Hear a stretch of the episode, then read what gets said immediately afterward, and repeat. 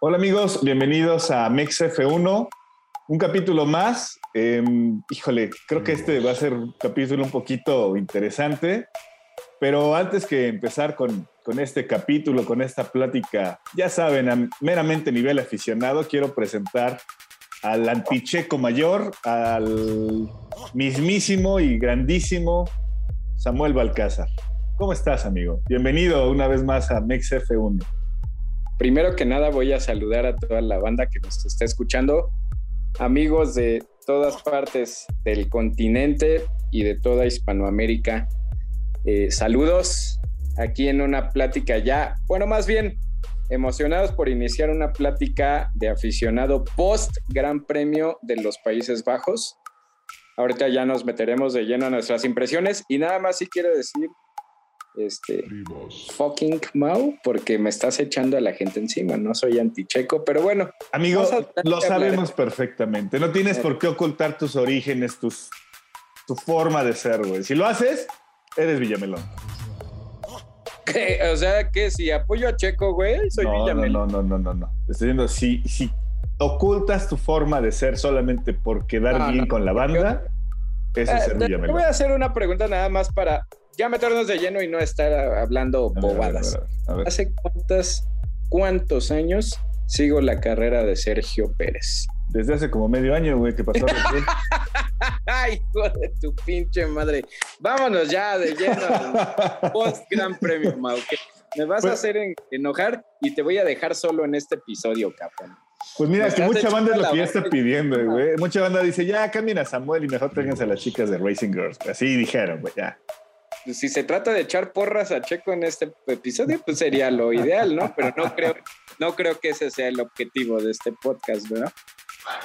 No sé, no sé, no sé. Tú, tú siempre todo lo ves con trinchete. Pero bueno, primero que todo, ya saludos, saludos, hablando de eso, saludos a todas las chicas de Racing Girls, saludos.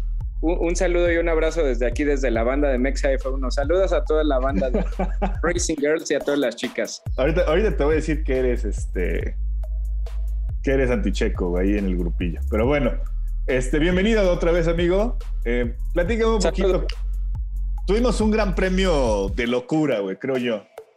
Hubo ahí unas cosillas que podemos ahí destacar, otras que no tanto, pero eh, platícame, ¿cómo lo viste desde el, ya creo que desde el sábado, ¿no? Porque el viernes fueron las prácticas y entre que sí, que no, que la bandera roja, que la chingada y todo. Parecía un premio que iba a ser eh, accidentado, ¿no lo crees a mí? Claro, sí, sí, sí. ¿Qué, quieres que te dé mis impresiones primero? ¿De la clasificación el sábado o, de, o de cómo vi el, todo el Gran Premio los tres días? Yo creo que primero le de la clasificación y nos seguimos con el color del Gran Premio. ¿Qué te parece? Ok, este. Pues mira, yo no me esperaba, y, lo, lo, tengo que admitir, no me esperaba un dominio tan aplastante y tan marcado de Max Verstappen. Si bien sí sabíamos que era que llegaba como el gran favorito este fin de semana y que era el principal candidato a llevarse no solo el Gran Premio, sino todo el fin de semana, yo no lo vislumbraba tan, tan ampliamente eh, dominador desde, desde la clasificación. ¿Qué, te puedo decir del neerlandés? Eh, estuvo perfecto, estuvo excelente 10 de 10, no falló en absolutamente nada.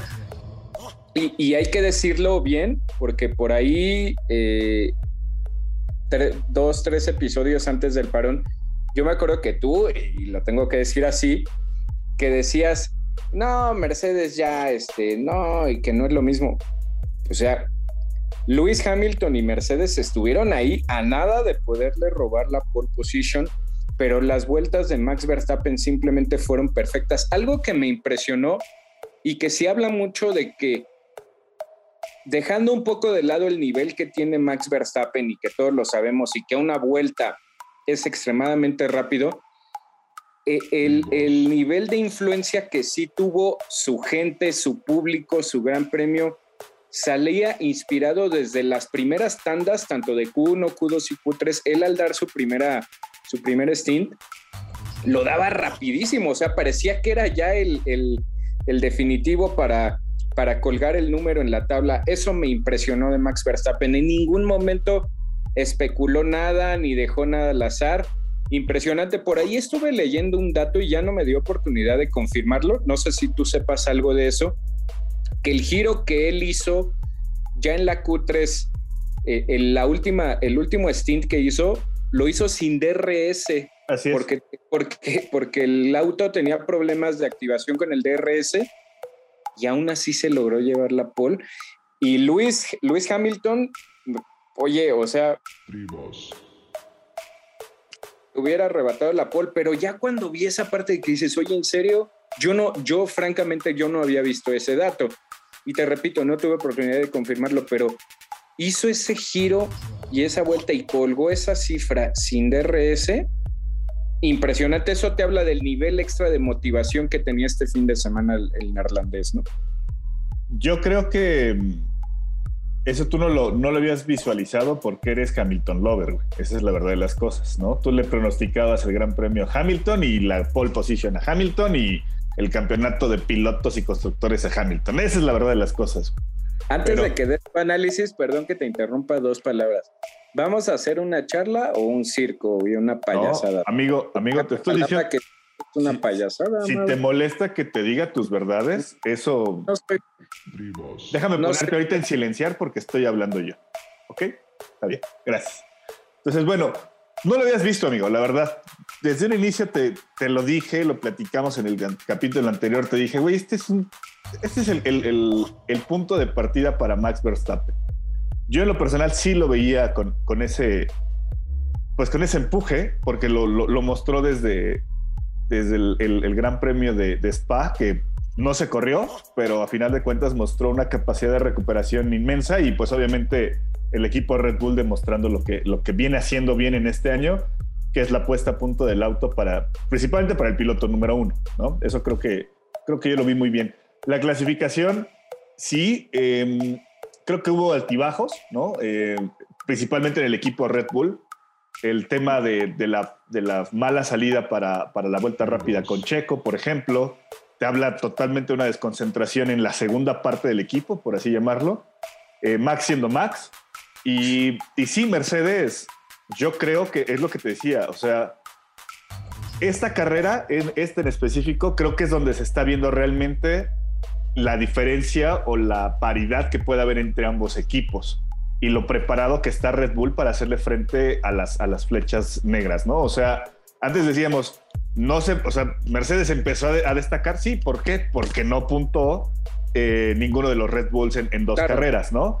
Y, la otra es eh, pues porque Max no estaba. O sea, cuestiones donde no se había visto ese choque de potencias. Hoy me queda claro que eh, le faltó un poquito al tema de, lo de Checo por otras cuestiones que ya lo platicaremos ahorita adelante.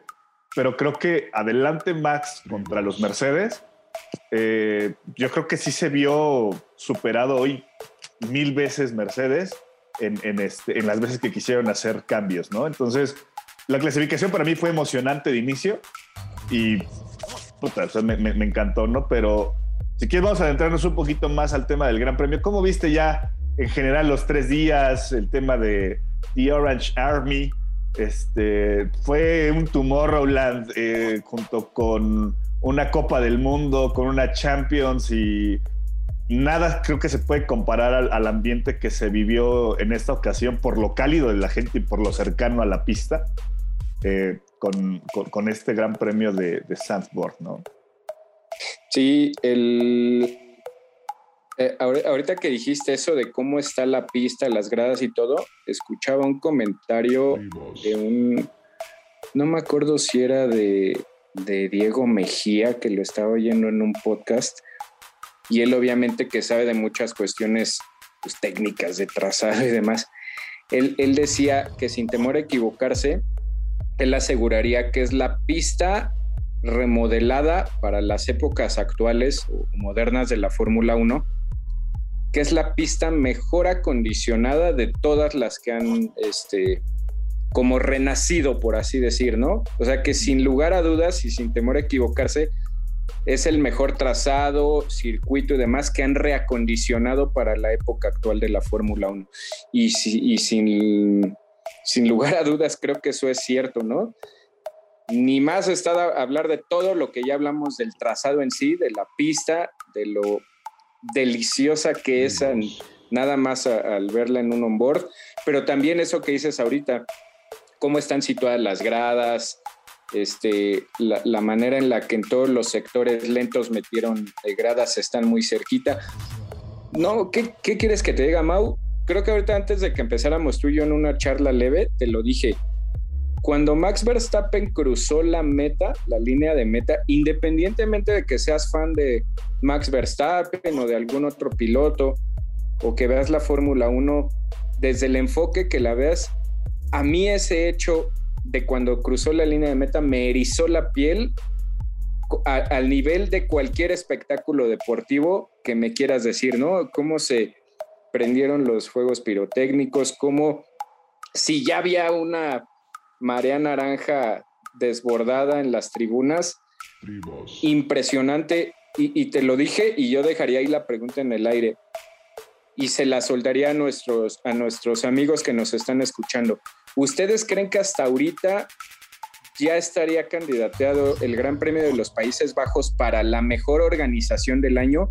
Para mí sí, y México tendría que hacer algo muchísimo mejor que esto y superar esto para que por primera vez en cuatro años no le dieran ese título a México. México siempre ha estado bien en ese aspecto y sabemos la fiesta y el carnaval que se arma aquí, pero lo que vimos ayer en los Países Bajos, o no solo ayer, los tres días, hasta ahorita sin ver el Gran Premio de México, yo lo pondría ahí como principal ganador. Habría que ver qué, qué va a hacer México para, para pelear esa parte, ¿no? Pero no, qué fin de semana. Ah, el mejor fíjate que, lo que va, ¿eh? Ahí fíjate que yo te diría es, sí, te voy a decir algo, de la forma en la que están colocadas las gradas y toda esa situación, no sé si me vas a seguir la pista, pero ¿a poco no te suena en la curva 3, creo es antes de, entrar a la recta principal, precisamente donde también ellos hicieron un trazado como una especie de chicana? Dime si no te recuerda, dime si no te recuerda a Nigel Manson, a la, a la, a la, Mansell que está aquí en el, autódromo. El Foro Sol. El, Foro, Sol, ¿no? O sea, donde literalmente los autos tienen que hacer una parada y pasar, lo más lento posible, ¿no? Pasar desfilando, así, desfilando. Sí, como Yo te puedo decir es, en esta ocasión, a mí sí me quedó la impresión de, es un México, o sea, es un gran premio de México pirateado en gran parte, y lo mejor me voy a aventar muy acá, pero pirateado y mejorado. O sea, sí le mejoraron cositas, ¿no? Porque puede ser que lo copies para mal, o sea, pero en esta ocasión sí lo copiaron para bien. O sea, creo que sacaron la mejor versión de, las de los grandes premios que se pueden tener con el público, el trazado, el ambiente, todo eso. Y creo que se, se, renovó y se reinventó un poquito en, en Sandboard. Pero hasta lo decían en la, en la narración de, de, F1 TV, ¿no? Decían, me, me recuerda perfectamente al autódromo Hermanos Rodríguez, ¿no? Entonces, eh, qué padre. Y me, me, enorgullece también que, puedan decir, güey, en, México se hace un gran premio como estos, cabrón. Que, tomen como, patrón el, Gran Premio de México y el circuito con todo y que a mí no me gusta, te soy bien honesto, yo preferiría que pasara la Peralta por fuera, pues sabemos, pero eres un mamila de primera, güey, pero ya, te diste cuenta que se disfruta así, güey. Era una curva peraltada, güey. Pero yo te voy a decir algo, ahorita nada más sumando, no, es ser hater ni demás. Y pienso que hasta tú mismo lo ves. Yo lo digo así. México tendría que, y sabemos que, nosotros somos mexicanos, ¿cómo se la gastan o nos las gastamos los mexicanos para hacerlo? Hasta hoy, yo nunca había visto una fiesta así en las tribunas del Foro Sol, como estaba en el, eh, en el Gran Premio de los Países Bajos. Tendría México que redoblar eso para seguir siendo el carnaval en las tribunas. Hagamos, hagamos algo, Sammy, hagamos esto una tendencia. Hashtag Sandboard no la pela, así literal. Y vamos a organizar una pinche armada mexicana para el Gran Premio de, noviembre. pues creo que por ahí, no sé si ya, pero sí escuché un chismecillo ahí que ya se están moviendo para hacer el Green Army. imagínate lo que va a hacer eso, o sea. Digo, hagámoslo tendencia, güey. O sea, con la gente que nos escucha, compañeros, amigos, eh, podescuchas. otros foros, otros. Compártanlo, pongámonos de acuerdo y vamos a darle, güey. O sea, sí hay que ponernos bien pinches pilas para que gran, el Gran Premio de México sea y siga siendo el mejor de todos, de, toda la temporada, güey, ¿no? Imagínate, imagínate algo similar así a Lauren Sharmy en las tribunas del AHR. Estaría muy cabrón. Estaría Green Army. Amigos, compártanlo, compártanlo. Chingues, vámonos a la grande. ayer que escuché eso de que en México ya están preparando el Green Army, dije, puta, o sea.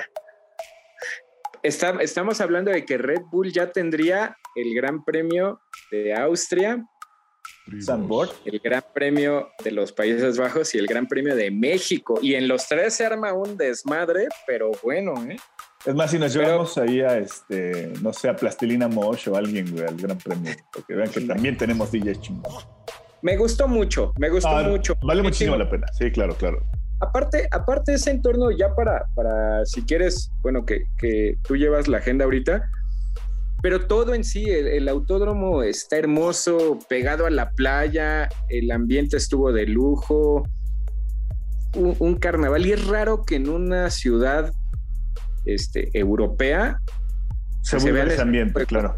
Pero no, impresionante, me encantó. ¿Qué te puedo decir? Hasta ahorita yo lo pondría como el mejor, dejando de lado lo que pasó en la pista. De eso ya vamos a hablar ahorita. En cuestión de gran premio, del color, lo que decíamos, ¿no? Considerando tres días, yo hasta ahorita sí lo pongo como el mejor que he visto en lo que va de toda la temporada, sin duda. Totalmente de acuerdo, totalmente de acuerdo. Y pues, bueno, vámonos a la parte de la pista.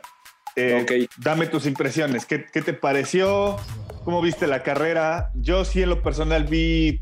La definiría yo en tres partes, pero venga, tú dime, ¿qué onda? ¿Qué, te pareció? yo tenía un poquito de miedo en, en las primeras 20 vueltas de que sí se fuera a convertir aquello en una procesión, pero tal vez no hubo tanto rebase, no hubo tanta acción, pero a mí en lo personal me mantuvo súper entretenido. La carrera se me hizo eso, se me hizo muy entretenida. La, palabra no sería divertida, tal vez entretenida. Eh, una vez más, el duelo de ajedrez que sostuvieron Mercedes y Red Bull en la punta, impresionante. Y solo te podría decir eso ahorita para, para si quieres ya que te metas de lleno. Me pareció muy entretenida, la verdad me gustó mucho el duelo de estrategia, cómo Mercedes eh, trató de, de en tres ocasiones de adelantarse a la partida, de comerle la jugada. No, pero ayer Max Verstappen estaba en modo Dios. Dios, o sea, la estrategia que le tratara de comer Mercedes, que le hiciera un de mundos uno, simplemente no iba a funcionar. Pero eso te habla de que los dos equipos están ahorita llegando al nivel de sus capacidades y siento que este Gran Premio de los Países Bajos podría ser un punto de inflexión tanto para equipos como para pilotos que están peleando el campeonato. ¿No? Ok. Me, me gustó mucho me gustó mucho, mucho la, parte de, estrategia.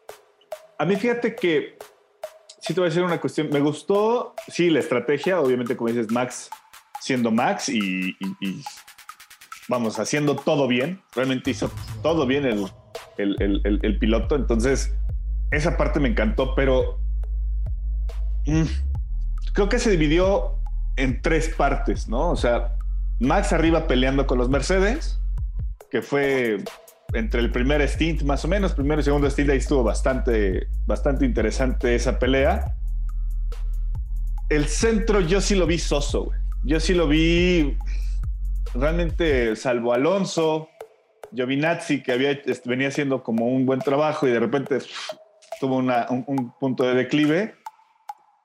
Realmente no, no, no lo vi como wow, ¿no? O sea, como aquellas carreras donde ves que hasta el cuarto, quinto, séptimo, octavo lugar se está peleando con las garras y de ahí, digo, basta ver cómo, cómo quedó el cuarto. O sea, bueno, simplemente Valtteri, cuánto tiempo quedó atrás de Hamilton y cuánto tiempo quedó Gasly atrás de, de Valtteri, ¿no? Entonces, del cuarto al octavo, noveno lugar, creo que fue muy, muy lineal. Muy, lineal, ¿no? Eso, esa y no hubo, no hubo, salvo cositas contadas, Tienes razón, no hubo tanto que aportar a esa parte de ahí. Exacto. Y, la parte... tampoco, y tampoco en la parte baja. O sea, ahí sí, no, espérame. Bueno, ahí sí, güey. Ahí sí, ahí, y, por eso se lleva Checo el, el, reconocimiento del piloto del día. Porque el que le puso ese sabor, el que le puso esa, esa parte de, pues sí, lo, lo picosito, lo, lo interesante a la parte baja y en gran parte a la parte media, fue eh, la remontada que, que tuvo Checo, ¿no?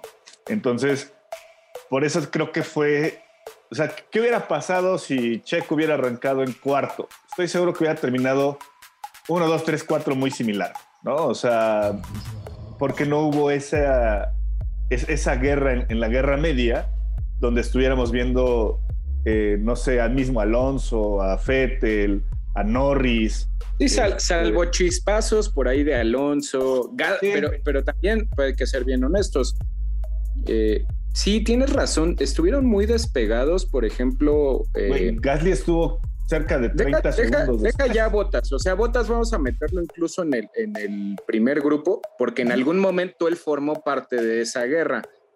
Pero de Botas para atrás, o sea, la diferencia tan solo que hubo entre Botas y Gasly fue muchísimo, muchísimo. de Max a Gasly es una vuelta. Ajá, entonces, pero me, gustó mucho, la verdad.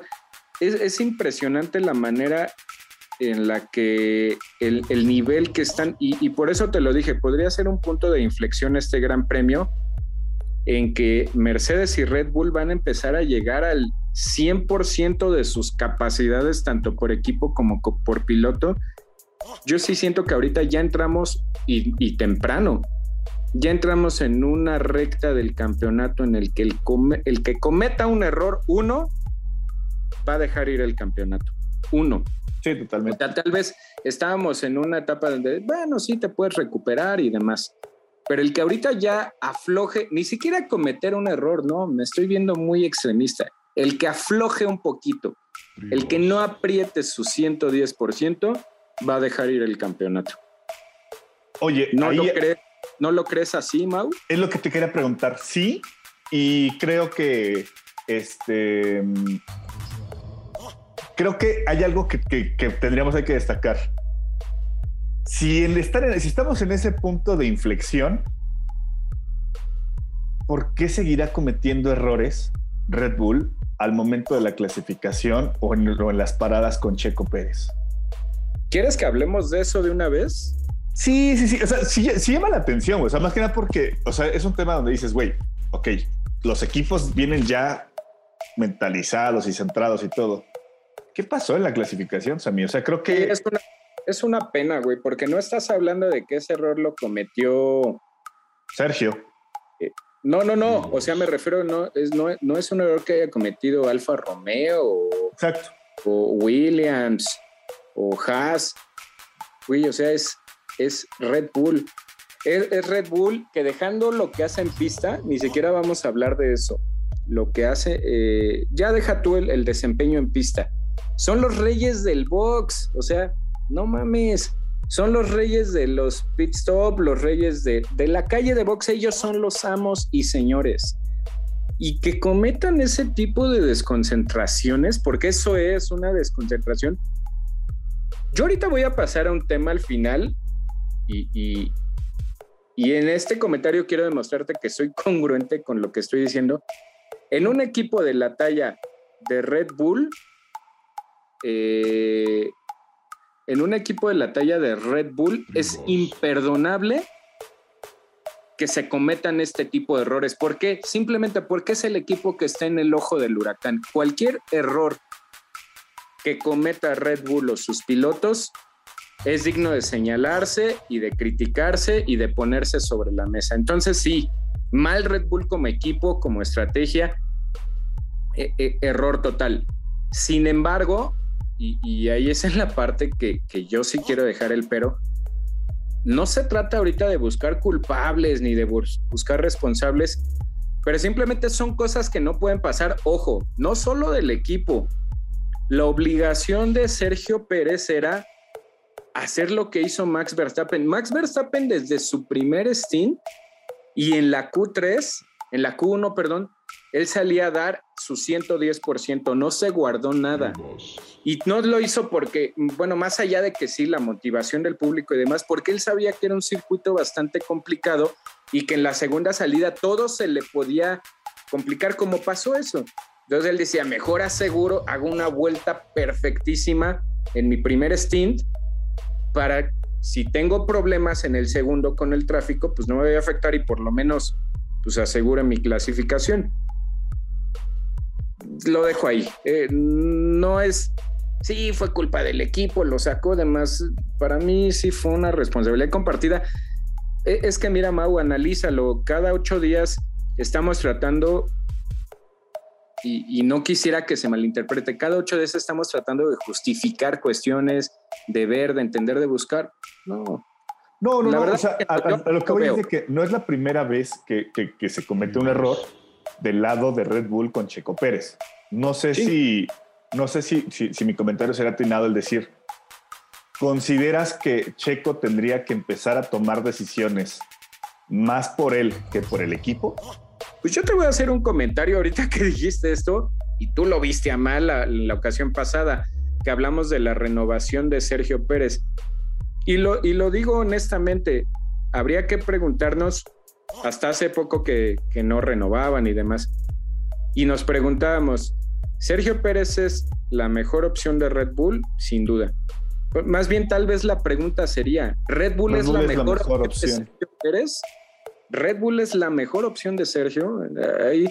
hace poco escuché un comentario y me quedé mucho con eso. Y tal vez ahorita ya nos desviamos a meternos al tema de Checo, pero está bien.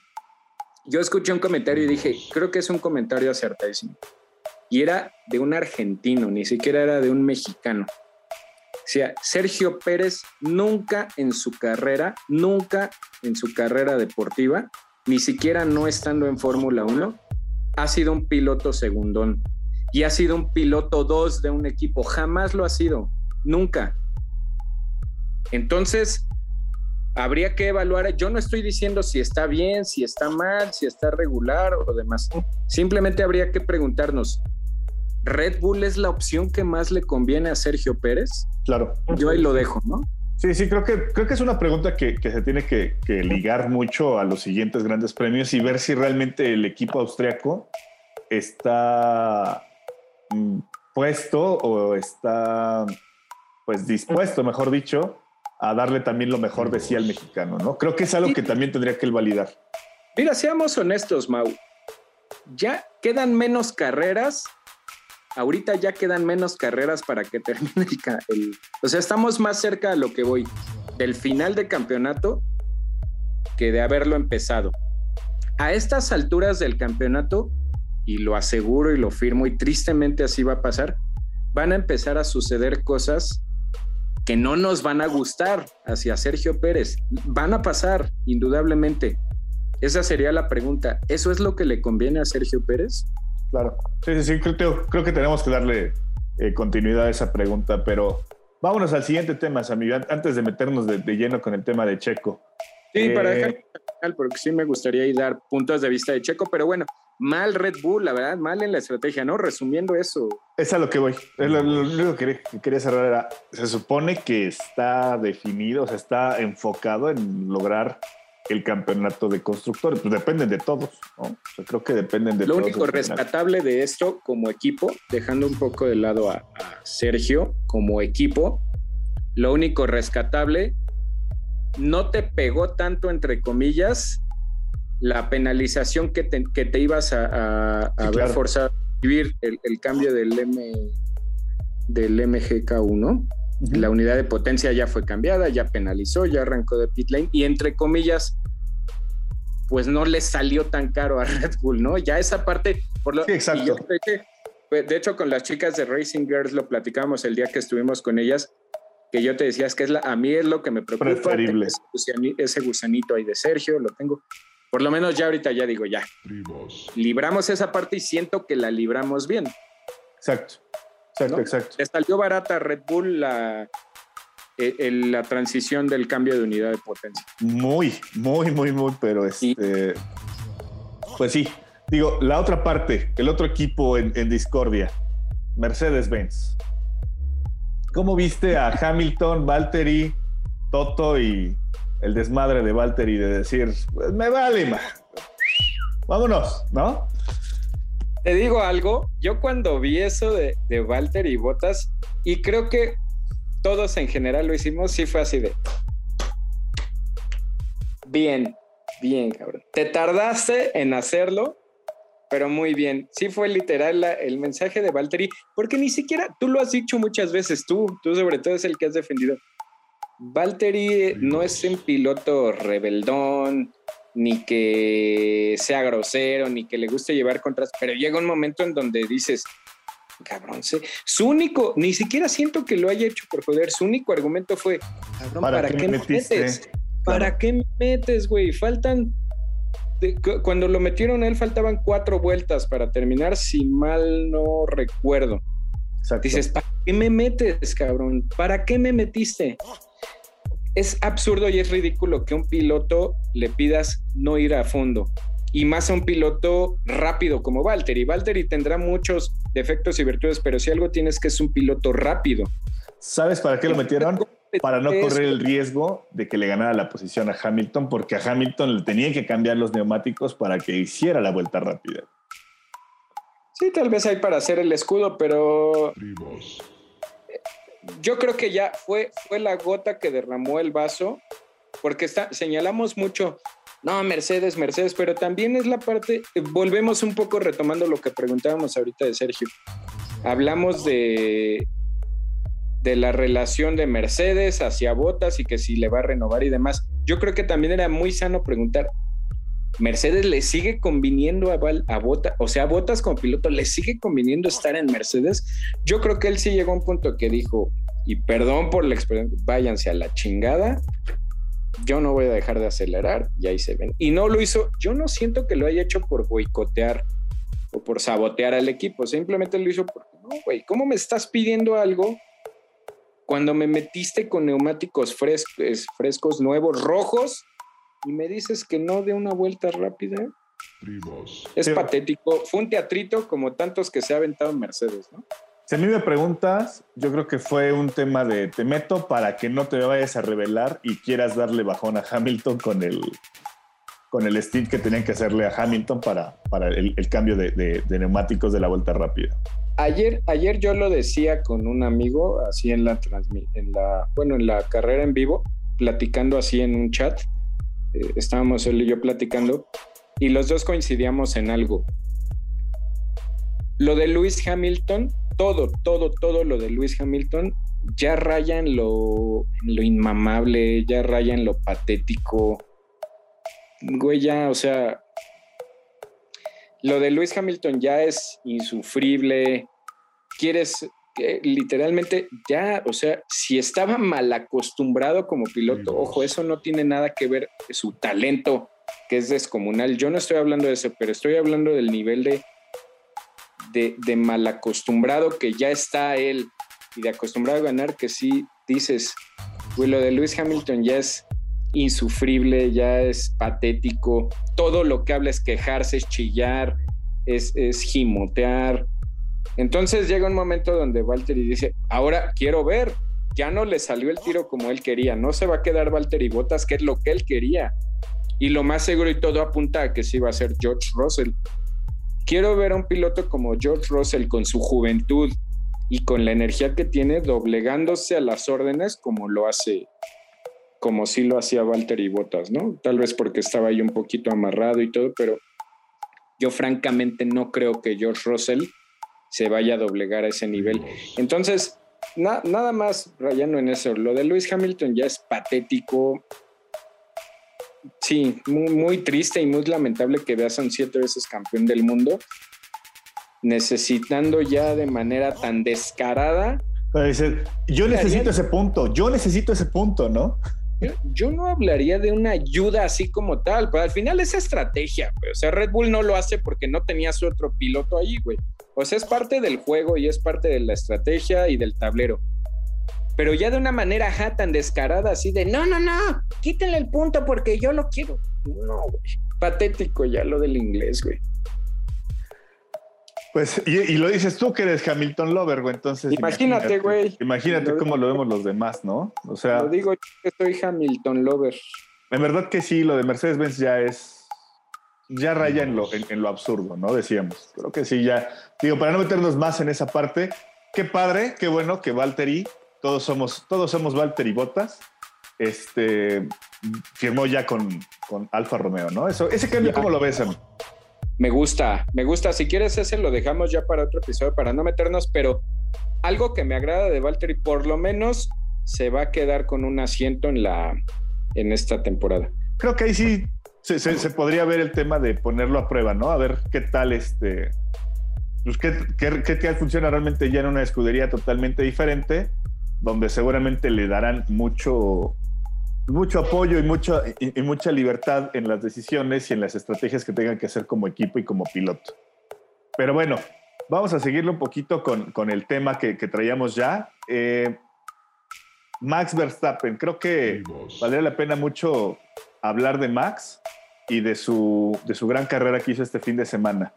Quisiera yo este, que pudiéramos platicar un poquito de eso, mi estimado Sammy.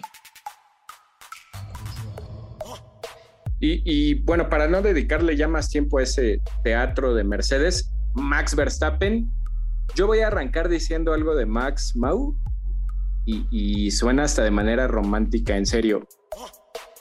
Ayer Max Verstappen, como tantas veces lo ha hecho, decimos, se ratificó y demás.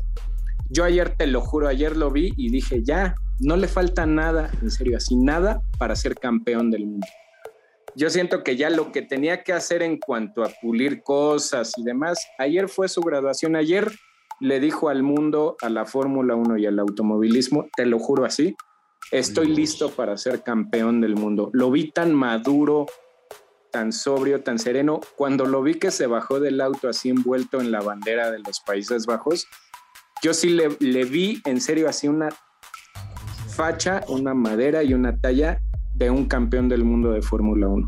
Impresionante, Max. Yo, yo ya te lo dije, para mí fue mi piloto del día. Simplemente no hubo más, no, no había alguien más. Lo que hizo él opacó todo lo bueno que pudieron haber hecho los demás pilotos, porque aparte tampoco fue que haya ganado con mucha holgura. Luis Hamilton, con todo lo que sea y lo que hayamos dicho, Luis Hamilton estuvo ahí hasta la última vuelta. Luis Hamilton estuvo apretando, Luis Hamilton estuvo peleando y, los Mercedes estuvieron presionándolo, ese tándem que duró, hay unas vueltas y demás, y, todo lo que le presentaron de estrategia, de hacerle el undercut, de hacerle el tándem, todo lo resolvió de manera perfecta, de manera pulcra e impecable. Eh, impresionante, en verdad, me gustó muchísimo, en verdad yo creo, sin temor a, equivocarme y sin exagerarte, lo digo así, Mau, de las mejores carreras, eh, hablando todas las vueltas, de las mejores carreras que le he visto a Max Verstappen en su, en su estadía en la Fórmula 1. Impresionante, impoluto, pulcro, impecable. De una calificación de 10, yo le doy 10 al piloto neerlandés. Me gustó muchísimo. Lo vi súper maduro, lo veo ya centrado ya no es el Max Verstappen de otras temporadas que decías, puta, a ver en qué momento se arrebata, comete un error. Lo veo ya tan centrado, tan frío, tan calmado, con una determinación de decir, yo voy a ser campeón del mundo. Impresionante, en verdad, me gustó muchísimo. Y ojo, eh, ayer Luis Hamilton nos demostró que él está ahí, no es que esté desinflado y demás, pero el nivel que está demostrando Max Verstappen es impresionante. Yo no sé si también tuvo que ver ese extra de motivación al estar con su gente, porque él incluso en el radio lo dijo, ¿no? En la vuelta ya de, después de, cruzar la línea de meta, estaba en el, en el radio con Christian Horner y él decía, me enamoré de esto, o sea, me gustó esta sensación, ¿no? De haber corrido en mi país, con mi gente y todo, ya me enamoré de esto yo te dije, yo nunca había visto un Max Verstappen tan feliz, tan emotivo, ¿no? Como es él al final europeo y neerlandés, muy, muy, muy ecuánime y demás. Ayer lo vi explotando así de felicidad. Me gustó mucho. Todo lo de Max Verstappen ayer fue perfecto. Primer piloto holandés que gana el premio holandés. sí. O sea, creo que, como dices, para tampoco ahondarnos mucho con Max, creo que hizo lo que tenía que hacer, lo hizo perfecto. Em, más que reconocida su, su, carrera en, en, esta ocasión y a mí me dejó un sabor de boca, pues sí, ¿no? De eso, que, que está listo y, y, ha crecido muchísimo en la capacidad de decisión y en la capacidad de manejo, ¿no? O sea, cómo le sacó jugo a, las, a, los neumáticos amarillos en algún momento y... Los tres. A, los, tres, a los tres. Y, y, seguía dando vueltas rápidas. O sea, güey. De verdad que está hecho, está hecho un monstruo el chamaco, ¿no? Entonces. Cuando yo vi en, en, su última parada y que vi que le montaron neumáticos blancos, a mí sí me dio un poco de temor porque dije, puta, a ver qué tan bien le caen los neumáticos blancos, sobre todo, y lo tengo que decir, porque el parámetro que yo tenía de neumáticos blancos en el Red Bull pues era Sergio Pérez en su, en su primer stint. Dije, puta, no creo que le caigan también los neumáticos blancos. Max Verstappen ayer demostró que lo que le pusieran lo iba a dominar a la perfección. Simplemente, o sea, dominó con rojos, dominó con amarillos, dominó con blancos. Y el trazado, ¿no? El trazado, desde cómo, cómo agarraba el, el, peralte de las curvas, aprovechar perfectamente ese peralte para salir con más velocidad. Vamos, creo que como dices, está, está hecho un dios, está en plan muy, muy, muy grande y muy completo el, el, piloto holandés, ¿no? Entonces, vámonos a la otra parte, mí.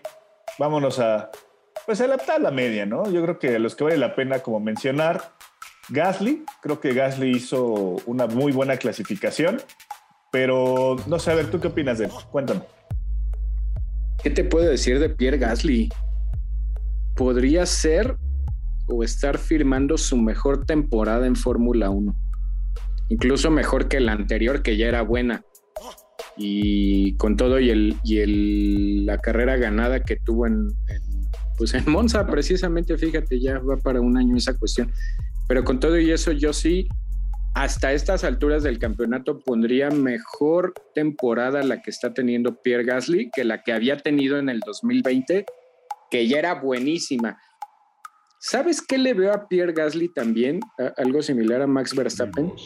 Y algo que le pasa a muchos pilotos, por ejemplo, Carlos Sainz o al mismo Checo Pérez, no es un piloto que vaya a saber haciendo cuestiones explosivas o fuera de serie o que sea un piloto, pero se está volviendo en un piloto súper rentable para la parrilla y no para la parrilla, para su equipo. Un piloto fiable, un piloto con ritmo de carrera, un piloto que sabe mantener su posición y que de manera discreta puede ganar dos, tres posiciones. La manera en la que se clasificó el sábado, impresionante, ¿no? Y simplemente él dijo, pues tal vez no voy a pasar de ahí, mi chamba va a ser cuidar ese cuarto lugar y lo cuidó perfectamente. que, que, tampoco estuvo en riesgo, ¿no? O sea, realmente creo que en la posición en la que estaba tanto Valtteri como, como Gasly, en lo personal creo que yo lo que vi fue un grado de confort donde ni les tocó pelear ni que les pelearan, ¿no? Entonces... Hubo una, parte, hubo una parte en donde sí, cuando y todos hicieron su primer parada, este, estuvo en riesgo de perder la posición eh, con Leclerc y el equipo bien, también incluso hicieron hasta eso también. La estrategia se la comieron bien a Ferrari para no perder la posición con Charles Leclerc, porque sabemos que una vez que Charles Leclerc le hubiera ganado la posición, difícilmente lo hubiera ganado, pero bien, pasa lo mismo, ¿no? O sea, un poco no sé qué está fallando ahí entre que, independientemente del manejo, entre que todo en el equipo está funcionando bien para Pierre Gasly y a Yuki Tsunoda es a quien le pasan las cosas malas, ¿no? Claro. Eh, yo creo que de Gasly, digo, le reconozco lo, lo, que ha venido haciendo el francés, pero tampoco es como, o sea, vamos, está en un cuarto lugar con un Alfa Tauri. Eso es algo que, que nadie podía imaginar, ¿no? Eh, pero creo que las cosas se le han dado, ¿no? O sea, abandonos de pilotos que están adelante de él, con mejores automóviles. En este caso, por ejemplo, hasta con mismo Checo Pérez, que ha tenido que, que, arrancar más atrás y no se ha visto como ese, esa prueba, por así decirlo. Pero creo que el piloto francés, bien. De ahí. Fiable. por, eso, por eso te lo dije, es un piloto fiable y rentable, ¿no? De ahí a que ya lo que muchos están diciendo en las, en las redes sociales es: no, pues es que lo que pasa es que le va a ganar las posiciones a Checo Pérez, ¿no? O sea, y, lo van a sentar al Checo y van a poner a Gasly otra vez. Gasly ya no está para Red Bull. Gasly ya no está para Red Bull. Yo creo que. Eso, decir eso es una tontería. Sergio Pérez ya tiene contrato para el 2022. De inicio, ¿no? O sea, dice, no, es que sí pueden porque a Gasly lo mandaron a la chingada y Qué bueno. al Albon. Bueno, partiendo de algo y no lo estoy diciendo por otra cosa, eh, el decir Sergio Pérez tiene contrato, sabemos para lo que sirven los contratos en la Fórmula 1, ¿no? Sí, sí, sí. Sabemos la facilidad con la que se puede romper un contrato, en, no sea en un equipo ni en dos, en todos los equipos de la parrilla de la Fórmula 1. Ese, ese no sería un impedimento. Yo veo otros impedimentos de por qué Pierre Gasly ya no puede estar. Yo aún así, ajá, y es como tú le dices, ya no lo veo piloto Red Bull. Yo no creo que pudiera mantener su desempeño y su nivel en un equipo como Red Bull. Yo pienso la presión es distinta. Me hubiera encantado, en verdad, a mí, a mí, a mí, verlo en un proyecto como el de Alpine. A mí en lo personal. Sí, lo venías diciendo ya desde hace un par de capítulos, ¿no? ¿Qué va a pasar con él? ¿Se va a quedar en Alfa Tauri? Mira, yo creo que faltan de moverse algunas piezas todavía, ¿no? Entonces, sin duda él, él, está levantando la mano para cambiar a un equipo de mayor protagonismo que veo complicado que pudiera llegar a cualquiera de ellos, ¿no? ¿Quiénes serían los equipos de protagonismo? ¿Ferrari, McLaren, Mercedes o Red Bull? creo que dentro de esos cuatro, mm, difícilmente. No, y ninguno tiene lugar, güey. Exacto, o sea, por eso te digo, difícilmente porque no, o sea, no hay forma que se muevan esas, esas, este, esas fichas. Salvo em, Alfa Romeo, que prácticamente sería lo mismo que irse a, quedarse en Alfa Tauri. Eh, ¿Qué te parece Williams, ¿no? que también todavía no tiene eh, definido quiénes son sus próximos pilotos? que al parecer le van a decir las gracias a Latifi. Entonces, digo, ya será otro capítulo, pero, pero sí, digo, creo que lo de Gasly muy bien, o sea, bien, pero tampoco es de, ah, no, Gasly, hazme un hijo. Creo que nada más es bueno y ya. Hasta ahí. Está ubicado en la octava posición del Mundial de Pilotos. Y es como dices, tampoco es para echar campanadas al aire. Sí, no, o sea, decían, es que porque Checo ya le está cagando, van a poner a Gasly. A ver, ha, ha clasificado 10 veces mejor que el Checo. ¿Quién dice esas mamadas, Mauricio? No sé, güey. Yo, solamente diré, soy, soy la voz de los foros. Este, decían que ha clasificado 10 veces más eh, Gasly que, que Checo. Y digo, como dices, nada más comparemos los puntos, ¿no? 66 de Gasly contra 108 de Checo. Sí, no, yo creo que ese tema ni siquiera se tendría que discutir, Exacto, exacto, exacto. Entonces, bueno, vámonos, De ahí, vámonos de ahí a, la, otra pareja que ha estado imbatible, Ferrari. Yo, yo, yo, te lo dije en un episodio y se burlaron de mí, que Ferrari, no sé qué. No, no, no, no, no, o sea, vámonos al, punto donde en los últimos uno, dos, tres, cuatro, cinco, en los últimos seis grandes premios ha apuntado. Bueno, es más, de todos, el único donde no apuntó fue, fue en Francia. Ya viste, ya viste que no solo en, un momento del campeonato McLaren estaba ahí bien afianzado en el tercer lugar. Ahorita no solo ya lo empató, ya le dio la vuelta. Ya está en 181. Y la tendencia, ¿qué te dice? Viendo a uno y a otros pilotos. La tendencia es que Ferrari se va a afianzar ahí en el tercer lugar. O sea, y nos vamos... O sea, nada más para, para dejar así como referencia. Mercedes, 344.5 puntos. Red Bull, 332.5, ¿no? Punto 5 sube a 6, carnal. Sí, sí, sí. Ferrari, Ferrari ya 181 puntos. Fíjate. lejos de, Red Bull y de Mercedes, pero también se empieza a despegar un poquito de McLaren, ¿eh? McLaren 170, Alpine 90, Alfa Tauri 84, Aston Martin 53, Williams 20 y Alfa Romeo 3 y pues, Haas al último, ¿no? Y esa lucha, esa lucha a mí e, es que está súper bonito así las parejas, ¿no? Mercedes y Red Bull en su lucha personal, Ferrari y McLaren, que va a ser otro agarrón, pero ese es que Aston Martin también se cayó bien feo. En algún momento estaba ahí los tres, ¿no? Alpine, Alfa Tauri y Aston. Que en algún, que en cualquier momento pasa algo y, los veo. Pero te voy a decir algo ahí también, y no es porque ya esté ahorita así la, la tabla.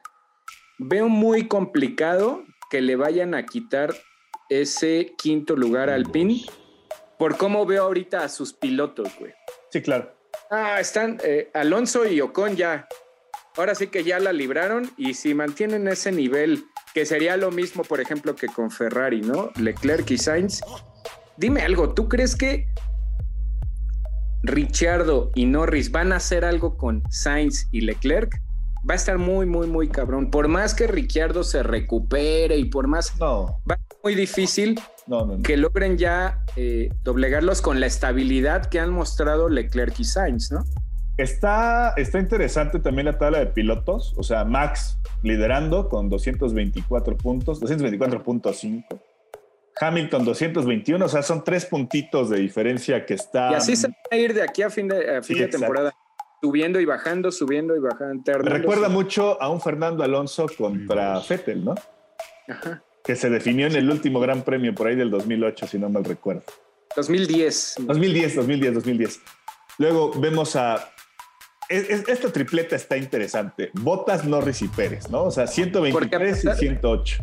Porque a pesar de la diferencia de puntos que hay entre, por ejemplo, Botas y Pérez, es un tridente ahí que en cualquier momento da vuelta y el quinto se pone tercero y el tercero se pone quinto. Ese va a estar emocionante. Pues y el que a meter ahí el picorcito rico fue Lando Norris, ¿no? Sí, totalmente, ¿eh? totalmente. O sea, creo que sí, está interesante, aunque recordemos algo. Yo lo decía, lo vengo diciendo y lo vuelvo a decir. Lando Norris prácticamente desde hace tres grandes premios que solamente ha apuntado un solo, un, solo punto en los tres grandes premios, ¿no? O sea, vamos a ese punto, yo les dije es, denle, continuidad a Norris, ¿no? Me queda claro que Checo tuvo ya tres grandes premios que no apuntó, pero... Las cosas como son, Mau, las cosas como son. Ayer hubo dos tipos de pilotos, los que se adaptaron al circuito y los que no se adaptaron las cosas como son. Lando Norris nunca se encontró el fin de semana en, este, en esta pista, en este circuito. O sea, a, su manejo personal fue un circuito que nunca le cayó. Nunca se encontró ni en las libres, ni en la clasificación, ni en la carrera. Así es. Hay que decirlo con todas sus letras, ¿sí? Así como hablamos bien de que el niño maravilla y demás y lo que he hecho, yo lo vi perdido todo el fin de semana. Todo el fin de semana, Lando Norris. Y nos vamos a la otra parte donde esa, esa va a ser la guerra interna de Ferrari. Charles Leclerc contra Carlos Sainz Jr. 92 contra 89.5. Güey, es un gran premio. O sea, es, es un. Es el, en el siguiente se define el tema, ¿eh? Mau, yo te pregunto algo. ¿Tú te hubieras imaginado que a estas alturas del campeonato Sainz estuviera así a tres puntos de Charles Leclerc. No, yo le esperaría este, peleándose con un Alonso o con un Ocon, ¿no? Ahí por el décimo Con Ricciardo, güey, o sea. Ricciardo, exacto. Entonces, yo lo digo, lo sostengo y lo he dicho así. Para mí, uno de los mejores pilotos en lo que va de la temporada, mejor, o sea, analizando todo, Carlos Sainz, güey. El madrileño está muy cabrón. La manera en la que se adaptó a ese Ferrari y es otro piloto igual, no es explosivo, no es rápido, no es espectacular, no lo, pero es un piloto que está ahí, ahí, ahí, ahí. Es un, es, una, la copia, podría decir, en joven de un Checo Pérez, güey. Sí, sí, sí. Sí, sí, sí, totalmente de acuerdo. Y ahora. ¿Quieres un piloto, ¿quieres un piloto rentable que te dé más Carlos puntos por dinero? Llévate a Carlos Sainz a tu equipo, güey. Estoy muy cabrón. Totalmente de acuerdo. Pero ahora, digo, ya quitando un poquito a Gasly y a Ricciardo, que esos pues se van a pelear por el octavo, me queda claro, ¿no? O sea, la gran decepción de la temporada viene siendo Daniel Ricciardo. Lo seguimos diciendo y lo seguiré diciendo de aquí hasta Abu Dhabi, güey. O sea, creo que sí es el peor de los peores. Salvo, o sea, que, que subiera, no sé, a un quinto sexto, pero lo veo muy complicado. Me llamó mucho la atención lo siguiente. Decíamos de Fettel que había hecho ya suyo ese Aston Martin. Güey, Fernando Alonso hizo suyo ese Alpine. No, güey, Fernando Alonso está muy cabrón, en serio, o sea. me emocioné, güey. Sí, pero. Sí, Y yo lo tengo que admitir y me traigo mis palabras. Yo los principales detractores al inicio de temporada. Yo sí era de los que no, güey. Ya no. Tú dijiste, ya no le creo nada a Fernando. Te voy a poner ese, esas palabras. Ya no le creo nada a Fernando Alonso. Yo ya no le creo nada a Fernando Alonso, no, güey.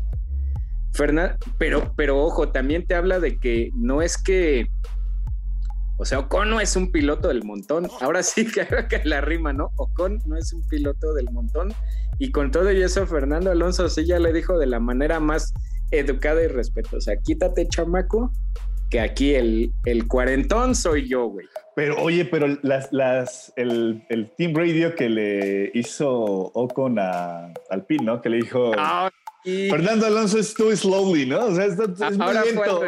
Quítate, estúpido. Fernando Esteban is faster than you. Faltó ahí, ¿no? El famoso. Sí, sí, sí, sí. güey.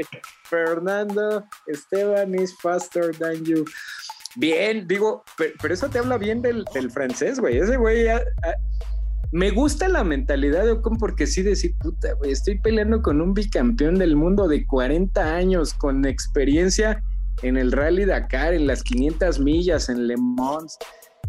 Y con todo esto decir, no, güey, yo voy a pelear mi lugar y la posición que me merezco. Bien, ahí el francés, bien, bien. Me, me, gusta que no se achique de esa manera. Y él lo ha dicho, admiro mucho y le aprendo y todo, pero pues no por eso le voy a, le voy a regalar cosas a Fernando, pero sí, muy bien Fernando, tienes razón, lo mismo que Vettel. No era la lógica en esta temporada, pero ya hicieron suyo ese, ese auto, ¿no? El Aston Martin y el Alpine demostraron que, que sí, eh, y al final no nos olvidemos que ellos están en esos dos equipos para eso, ¿no? Para desarrollar un auto. Sabemos que los, dos, los equipos no piensan en ellos como la joven promesa o la inversión a largo plazo, pero están ahí para desarrollar ese auto para grandes cosas. Muy ahí nada más la, pregunta, yo creo que para ya poder pasar al, tema de cierre, ¿quién crees que quede mejor posicionado? ¿Cuál va a ser el Alonso? Tema de cierre? ¿Cuál va a ser el tema de cierre? Ahorita lo vas a ver. Pero ¿quién crees que quede mejor posicionado? ¿Fernando Alonso o Sebastián Vettel? Es un duelo de campeones del mundo. ¿Hablo con el corazón o hablo con como quieras. La objetividad. Como quieras, como quieras. Deja ver cómo están ubicados. Sebastián. Fernando Alonso en el décimo posición con 46 y Fettel con 35. No, güey, yo creo que sí. Yo creo que sí. Sí se va a mantener esa tendencia. Yo creo que sí, Alonso va a terminar por encima de. Porque veo mejor, porque veo mejor estructurado al como equipo que a Aston Martin llega a ser todavía hasta intermitente, te da una buena carrera y luego se cae un poquito y demás. Sí, yo siento que ese duelo personal sí lo va a ganar Fernando Alonso. Ok. Se puede sacar un poquito ahí de la espinita, ¿no? De estaría yo, bueno. Yo, yo, yo, yo, yo, simplemente por meramente sentimentalismo y porque le tengo un gran aprecio a la carrera de Sebastián Vettel, yo digo que Vettel puede, puede hacer ahí el, el este, pues el darle, ¿no? Un poquito. Me gustaría, me gustaría, pero. Ah, voy, voy Fernando, voy Fernando en esta ocasión. Y pues ahora sí, Sammy, antes de, de, ya cerrar con todo, ¿qué opinas de Checo Pérez? Que es un tema que debemos de incluir siempre, por el simple hecho de ser mexa, ¿no? Pero, ¿cómo viste a Checo? Me, me, platicaste que durante la carrera no, no compartías tanto el tema del piloto del día. Eh, y al final, pues yo creo que nada más te diría que me remates con Guerra Checo versus Norris. ¿Cómo lo viste? Ok. Eh, si quieres que nos enfoquemos simplemente en esa cuestión, si tú me preguntas la de. En general, en general, en general. Ah, ok. Eh, mira, la carrera de Checo fue, ya no hablando de la clasificación y demás, la carrera de Checo fue buena. Fue buena, fue una carrera buena. Sin embargo, es mi punto de vista o mi opinión, no es una carrera para volverse locos, güey no es una carrera para volvernos locos, ni para tirar campanas al vuelo, ni para, ¿no? Y lo digo tan así, yo sé de lo que es capaz Sergio y sé lo que es capaz y, y algo no me deja, estoy hablando como un pobre diablo que soy nada más un fanático, a mí no me tiene que rendir cuentas de nada, pero como el aficionado que soy de Sergio, pues no, no me termina de convencer un desempeño como el que vi este fin de semana nos quedamos con el sí, pero es que remontó tantas posiciones y es que además, no, yo partiendo de un punto, no había necesidad de nada de eso. Tú lo dijiste ahorita y te iba a responder con un chiste y que dijiste, imagínate si hubiera arrancado en cuarto. Pues sí, güey. si mi abuelita tuviera alas, pues podría volar, ¿no? Pero no es así. No arrancó en cuarto lugar. Te repito, ya está bien, cambió la unidad de potencia y demás. Fue una buena carrera, ojo, fue una buena carrera porque nadie, ni siquiera el más checo lover de sus porristas, le auguraba remontar tantas posiciones. Nosotros desde que vimos cómo quedó posicionado en el en, la Q3, e incluso cuando vimos que iba a arrancar del pit lane, todos, hasta sus porristas, yo me imagino que pensaban, pues por ahí si quedamos en décimo y rescatamos un puntito, va a ser un buen resultado. Nadie se esperaba que en dos ocasiones lograra remontar tantas posiciones, ¿no? Porque por ahí se llegó a colocar siete, pero tuvo que hacer su parada, cayó a 12 y de ahí nuevamente remontó a 8. Bien, esa parte bien, lo repito, creo que nadie se imaginaba e, ese, ese ritmo de carrera que no tuvo desde el principio, hay que aclarar, pero bien. Pero repito, no es una carrera, para mi punto de vista, yo hablando a título personal, no es, no es una carrera en la que yo me tenga que volver loco por decir que es un carrerón. Partiendo de un simple hecho, dejemos de lado cómo clasificó y cómo arrancaba. Pudo haber incluso quedado mejor posicionado, porque yo cuando vi que arrancó con neumáticos duros, dije a fuerzas, se va a aventar un stint larguísimo de 50, 60 giros y va a cambiar para poner rojos al final e incluso podía pelear por el punto rápido y demás. Y a las dos vueltas echó a perder sus neumáticos. Y nadie habla de eso, o sea, nadie dice eso, güey. Echó a perder literalmente una estrategia que estaba pintada para hacer un carrerón de Sergio. En verdad, lo digo, y hay que decir las cosas como son. Yo me había emocionado mucho al ver que arrancaba con neumáticos duros porque era el único piloto de los 20 que tenía neumáticos duros. Yo dije, como por ahí del giro 2025, Sergio ya va a estar posicionado en los 10 primeros por todas las paradas y demás. De ahí se va a aventar un steam de otros 20 giros y ya de cara al final de la carrera le van a montar rojos. Esa era la estrategia. Nadie contaba con que en un duelo con Nikita Mazepin en el giro 2, pues Sergio Pérez echara así literalmente echar a perder sus neumáticos blancos. Yo con eso me quedo nada más. No es hate, no es atacar ni nada y no es decir no se merece el piloto del día. Me da igual si lo hace o no, porque al final es una votación que es del público, ¿no? Que es 100% de, pues una votación del público que no tiene validez ni nada, pero es un poco quitarle mérito a, a, a Sebastián Vettel, a Max Verstappen. Yo simplemente lo digo, darle a Sergio Pérez el crédito como aficionado de piloto del día, yo, hablando, si yo lo hiciera, pues es que no sé qué carrera estoy viendo, entonces nada más prendo la tele para ver a Sergio Pérez. Si yo hago eso es que dejé de ver lo excelentemente bien y lo extraordinario que hizo Max Verstappen. Ojo, no estoy diciendo que fue una buena carrera, pero si le doy piloto del día a Sergio Pérez, quiere decir que lo que hizo Max Verstappen me valió madre. No lo vi. No, no, creo, amigo. No, no creo. No, yo, ahí, sí te difiero un poquito y, a lo mejor es donde entraremos en debate. ok, ponle mute a tu microfonito y déjame. Ah, perdóname, discúlpame, pensé que ya estabas, estabas dejando de terminar a hablar pendejadas. Síguele. ok, nada más sería eso. Uh, tú me preguntaste en concreto eso, yo no quería tocar ese tema, piloto del día a mi punto de vista personal, el piloto del día para mí fue Max Verstappen. Lo que hizo ayer Max Verstappen fue una de sus mejores carreras en Fórmula 1. Es quitarle crédito a eso, güey, a esa carrera espectacular y perfecta que hizo Max. Lo de Checo, recalco y nada más resumiendo, fue una buena carrera, sí, no es una carrera para que yo me vuelva loco. Yo me quedo con ese punto. Pudo haber todavía quedado mejor ubicado si la estrategia que le habían planteado desde un inicio hubiera funcionado y él no hubiera echado a perder esos neumáticos. Pero ¿por qué dices que no funcionó, güey? O sea, a ver, la estrategia, ¿puedo seguir? ¿O ya o vas a seguir hablando pendejadas? Yo hablé pendejadas y tú estás preguntando por eso. Está bien, pues ya, ya tocó tu turno, güey, me toca, ¿no? Ok, me callo. Mi pregunta es, ¿por qué decir que no funcionó? O sea, ¿tuvo el tiempo de reajustar? Sí, me queda claro, fue un, un tema con un duelo con Mazepin, que también hay algo que siempre nos llama la atención, es siempre que Checo Pérez va a pasar a Mazepin, aunque esté lapeado, aunque sea rezagado, lo que sea, siempre hay un tema con el ruso. O sea, siempre, siempre, siempre, siempre.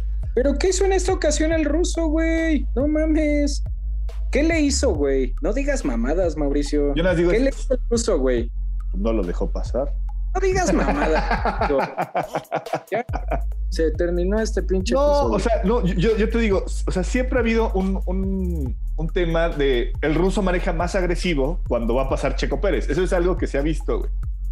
No sé por qué sea, güey. No sea por la nacionalidad, porque lo ve morenito y dice chinga tu madre. No sé, ¿no? Pero es, es algo que también pasa, güey cuando ya ni siquiera están peleando por algo eh, eh, necesario, ¿no? Pero bueno, vamos a dejarlo ahí que defendió su posición Mazepin y la, regó Sergio Pérez en ese momento, ¿no? Pero, güey, tampoco nadie habla del, jugo que le sacó a las llantas amarillas, güey. O sea, los neumáticos amarillos los, le sacó tal jugo, güey, que le alcanzó a llegar a un séptimo en, ese momento, que tuvo que volver a parar porque ya no le iban a alcanzar más y pasó al neumático rojo, ¿no? pero también, o sea, fue prácticamente de los pocos pilotos que cerró la carrera con un neumático rojo, no solamente para hacer vueltas rápidas, sino fue para, para seguir empujando, ¿no? Entonces, yo no, o sea, yo no digo que haya sido el, el carrerón de Sergio Pérez y ya, ya, campeón del mundo, denle el tercer lugar porque todos los demás son pendejos. No, no, no. O sea, simplemente digo es, fue una muy buena carrera del mexicano, que lo que mucha gente queríamos ver era eso, era una consistencia, era perseverancia y era el, estilo fiel de Sergio Pérez de estar remontando cada gran premio. Güey, lo hizo. Y algo que caracteriza a Checo, ritmo de carrera. o sea, ahora, el ritmo de carrera lo mostró desde la clasificación. O sea, desde la clasificación, él fue el segundo mejor con nivel, el segundo tercero mejor con nivel de, con ritmo de carrera durante toda la clasificación. ¿Qué te dice eso? Desde la clasificación le estaba mentalizado. Las libres, ¿no? Libres. en las libres, perdón, en las, libres. La clasificación quedó fuera en Q3, en Q1. Bueno, te hablas de que simplemente la estrategia de la clasificación no funcionó por él, por el equipo, por lo que sea. Pero en, ritmo de carrera estaba listo para poder competir en, las tablas altas. Sí, claro. No se dio. Pero no obstante que la regó, yo, yo, vi a un Sergio Pérez agresivo en su manejo, o sea, empujando para poder lograr y remontar posiciones en un, en un circuito donde estaba complicado los rebases. insisto, hagamos un análisis y dime cuántos pilotos rebasaron a más de tres en el, en, el Gran Premio. ¿No? O sea, esa parte creo que es algo que muchos pueden no compartir el tema del piloto del día por el gran trabajo que hizo Max. Pero también en la parte baja se pelea, güey. Y yo creo que vamos, tampoco fue el 100% de los aficionados. Del 100% que votó, el 24% dijo que era checo. Y así hacia abajo hubo una diferencia, creo que 3-4% adicional hacia abajo. ¿no? Entonces, simplemente lo que mucha gente le gusta ver en la, Fórmula 1 es los adelantamientos, es esa parte del piloto empujando y, dando y, y velocidad y todo. No sé, no soy experto como para decir, se lo merecía pero creo que también es un reconocimiento de lo que hizo el mexicano, que de no ser, y tocando un poquito el, punto siguiente, de no ser por ese contacto con Lando Norris, sí pudo haber eh, aspirado, por ejemplo, a una, a una sexta posición ya dentro del Gran Premio. ¿Por qué? Porque... Ah, ya, no, ya no te di mi opinión de ese toque, pero bueno.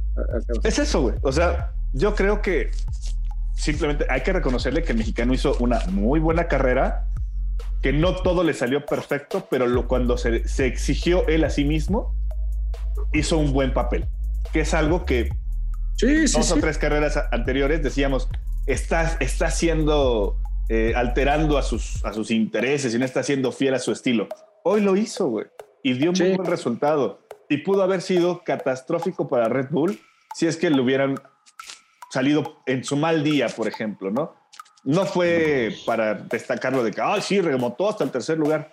Pues no, güey. Pero al final, y es que traía el mejor auto y es que por eso, sí, güey, pero también pues, no podía hacer un, circuito de tanto adelantamiento, ¿no? Creo que por ahí es el, el, tema, nada más. Algo que yo, nada más ya para terminar dos puntos, que eh, al comentario de lo que me faltó, algo que sí valoro enormemente de Sergio Pérez, tú acabas de decir algo y me quedo con eso, Mau pudo haber salido muy caro. O sea, le pudo haber salido carísimo este gran premio a Red Bull en puntos. Lo que sí admiro mucho de este gran premio en particular de Sergio es que tuvo la capacidad de poderse volver a meter a la carrera. ¿Cuántas carreras eh, en últimas fechas o en últimos grandes premios veíamos que algo fallaba de un inicio y ya no podía volverse a meter y, se, y se desenganchaba, como decimos, o se perdía por ahí ritmo de carrera, concentración y ya no se volvía a meter? Lo que sí le admiro a Checo es que fue un error y tuvo la capacidad.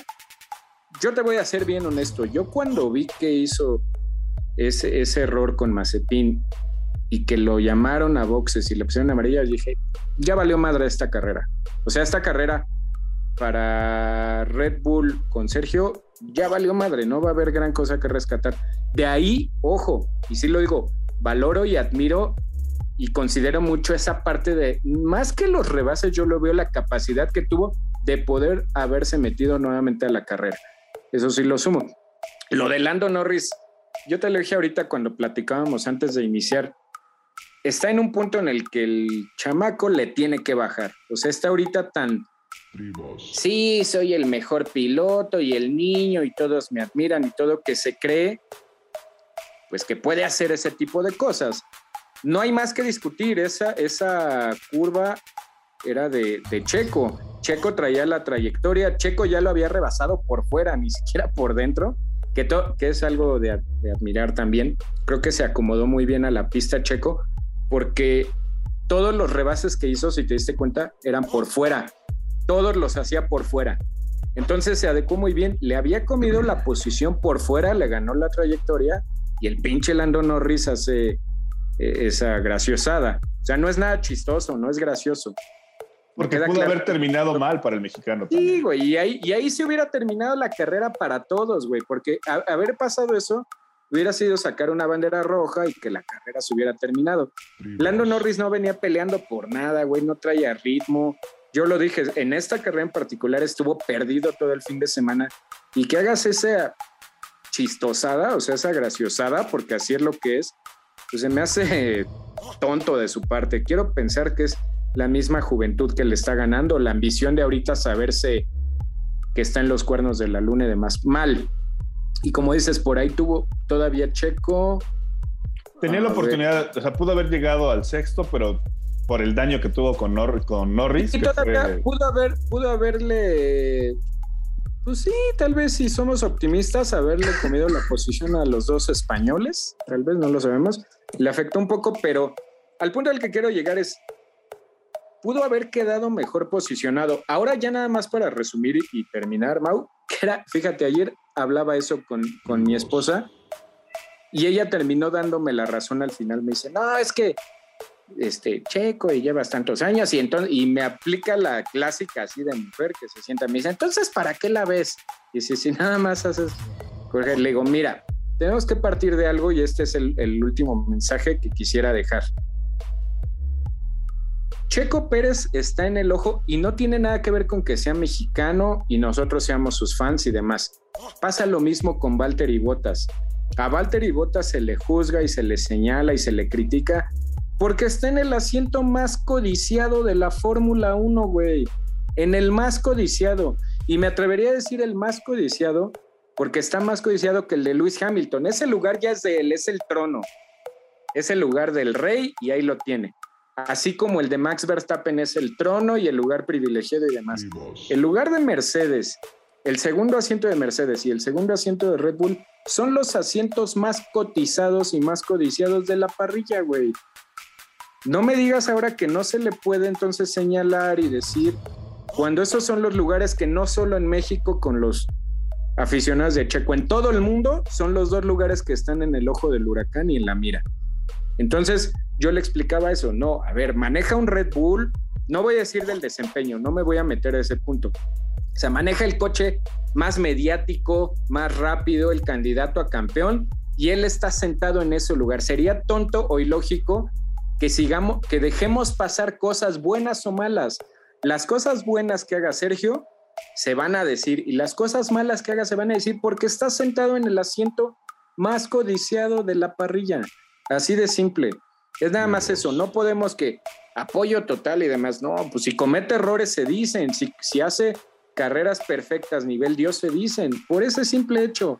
porque está sentado en el ojo del huracán, en el lugar más mediático hoy en día de la Fórmula 1. Así de simple. No lo dudo. Esa parte créeme que no, no, no le dudo y jamás la voy a cuestionar. Yo solamente digo es, así como se le enjuicia, también se le tiene que reconocer. Y Por este- supuesto. en esta carrera en específico, no solamente dependía de él. Lo que le tocó hacer, lo hizo. ¿Lo y- hizo? Y ya, ¿no? O sea, insisto, no vamos a decir ya está listo para campeón del mundo y nada, nada. O sea, creo que viene bien. Creo que es algo de lo que esperamos ver en Spa. Se recuperó, que es algo bueno, ¿no? Que ya. Habrá que ver en Monza. Habrá que ver en Monza. Monza creo que es uno de los, de los grandes este, premios que, que se le pueden facilitar y que se pudiera ver ahí un, un- un tema de, de, de- de pelea para ellos, ¿no? Entonces, Yo nada, nada más quiero decir algo de Monza. Yo le tengo mucha fe a Monza con Checo, porque una de las mejores carreras que le he visto en la vida de Checo con ese Pérez sober, la dio en Monza, güey. Monza 2012. con el sober que, que- que Italia era- 2012. Nada más quiero dejar ahí ese mensaje para los que dicen que no se apoya a Checo, para que vean desde cuándo y qué tipo Uy, de sí, uy, sí, ya, apoyó a Checo. Ay, ay, ay, ya no me tiren del- hate, ya no me No tiren sé, hate. tú opinas, no sé si tú opinas lo mismo. Una de las carreras más hermosamente perfectas y magistrales que le hemos visto a Sergio Pérez claro. en su No, y, y- y con qué auto, ¿no? ¿Y en qué circuito, güey? Y a quién le, y a, y quién le competía. Ah, era lo que te iba a decir. ¿A qué rivales les comió la posición? Le comió la posición a Kimi Raikkonen y a Fernando Alonso para llegar al podio en esa ocasión. ¿Y con qué automóviles? Esa carrera la ganó Hamilton y estuvo, te lo juro así, a dos vueltas de haberle ganado la posición a Luis Hamilton. Ah, Pero bien, ¿Con qué equipo estaba Kimi y Fernando Alonso, amigo? Pues Kimi Raikkonen nada más corría con el Lotus, que era uno de los autos más rápidos de la parrilla, y Fernando Alonso en un Ferrari, Nada más. que este año estaba peleando el campeonato del mundo Sí, de sí. constructores y de pilotos. Exacto, exacto, exacto. Este, pero bueno, ya en la semana hablaremos de lleno del templo de la velocidad, Mau. Totalmente de acuerdo, amigo. Y pues bueno, yo creo que ya con esto le cerramos, no- no- no- nos extendimos un ratote, la verdad, pero así valía la pena, fue un gran premio muy emocionante. No, muy bueno, güey. Antes de, de- de despedirnos, amigo, nada más este, agradecerles a, ya sabes, ahora sí que a los fans destacados, Toño Zambrano, eh, de Colian Force, a las chicas de Racing Girls y Pablo Bruno, que ahí han estado también comentando y seguramente nos hacen falta algunos nombres, pero son los primeros que nos llegan ahorita a la cabeza. Este, gracias, gracias, gracias a todos por estar compartiendo. Hemos seguido creciendo, ya somos 120, 130 creo que en el grupito. Este, y ahora sí, yo creo que para el jueves, viernes ya le estamos presentando nuestra sorpresita que, que, que veníamos este, trabajando desde antes, ¿no, amigo? Nuestro hijito, nuestro primer hijito, sí. Va a estar buena la sorpresa, les va a gustar. Y pues nada, amigo, este, pues ahora sí que remátala. Nada más porque ya nos extendimos mucho. En la semana nos estaremos conectando en un episodio para ya la previa del Gran Premio de Monza, ese templo de la velocidad. Y, y a ver en la semana qué van saliendo de noticias de pues, el mercado de pilotos, ¿no? Pero bueno, por el momento ya, no nos extendemos más. Perfecto. Pues un amigo, un pla- eh, perdón, amigo, un placer haberte saludado, platicar contigo ya casi una hora prácticamente. Y pues nada, esto es Mexa F1 y nos vemos en la parrilla de salida. Bye.